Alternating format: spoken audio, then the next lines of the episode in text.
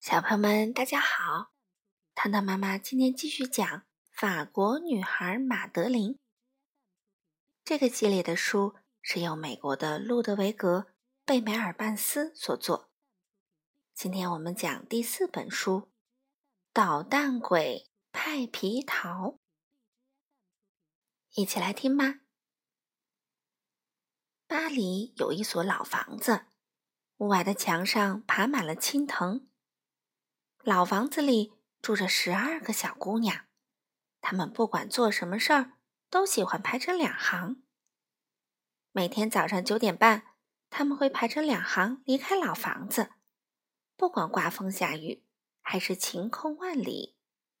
他们中个头最小的那个名叫马德琳。有一天，西班牙大使一家搬到了老房子隔壁，和小姑娘们。做了邻居，快看，孩子们，他们一家人多么幸福，多么快乐！大使阁下有个儿子，名叫派皮桃。马德琳说：“嗯，那个小男孩一看就是个捣蛋鬼。”春天里，小鸟们正高声把歌唱，突然就听“嗖”的一声响。哎呦，什么东西打的这么疼？吓坏了正在做早操的小女生。啊，原来是派皮桃在拿弹弓打鸟呢。夏夜里酷热难耐，派皮桃却扮成鬼怪来吓人。秋风起，他吹起了牛皮，说自己的风筝飞得最高，没人能比。冬天来，新年到，男孩变得懂礼貌。溜冰时，他站得稳，滑得快，信心满满。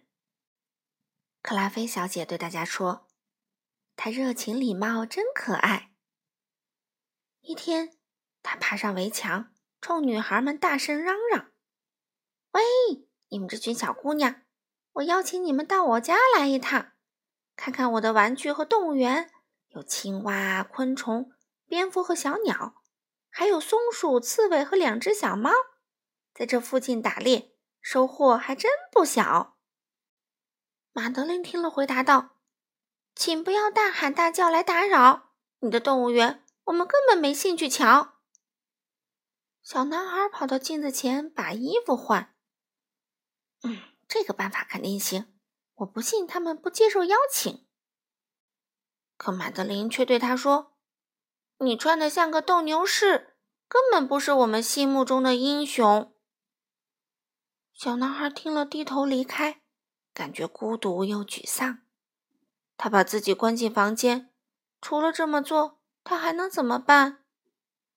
可是过了一小会儿，他又变回以前的样子，还是那样爱捉弄人，爱搞恶作剧。克拉菲小姐说。他之所以这样，是因为有劲儿没处使。对活泼好动的小男孩来说，一个工具箱最有吸引力啦。克拉菲小姐和十二个女孩把工具箱送给小男孩。晚上吃饭的时候，克拉菲小姐说：“你们竖起耳朵听仔细，他又是锤又是锯，玩的多起劲儿，正如我预料的那样。”哎，不过那个男孩。这是坏透了！他居然造了个斩杀动物的断头台。他一点也不在乎那些公鸡的感受，即使他们看着厨师满脸惊恐。他大口吃着烤鸡、炸鸡、煎鸡排。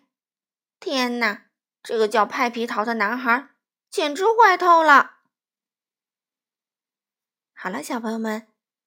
今天的故事就讲到这里啦，我们下次再见吧。